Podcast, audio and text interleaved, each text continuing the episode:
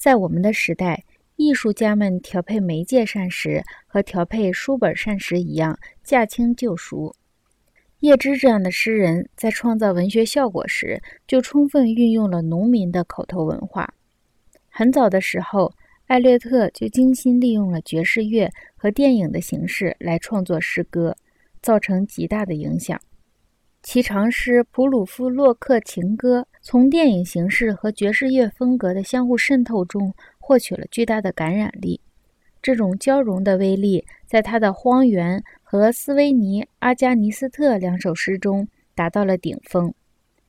普鲁夫洛克情歌不只运用电影形式，而且运用了查理·卓别林的电影主题。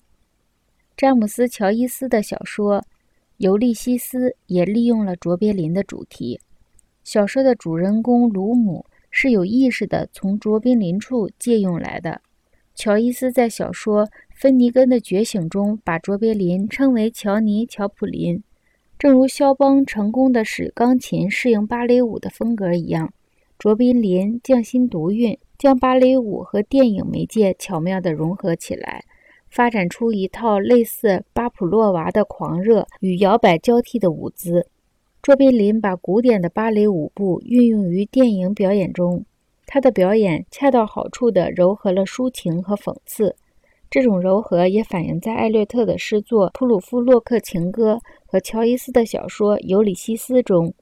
各种门类的艺术家总是首先发现如何使一种媒介去利用或释放出另一种媒介的威力。在一种较为简单的形式里，这种柔和就是查尔斯·伯耶所运用的技巧。他的表演把法国味儿和英国味儿杂糅起来。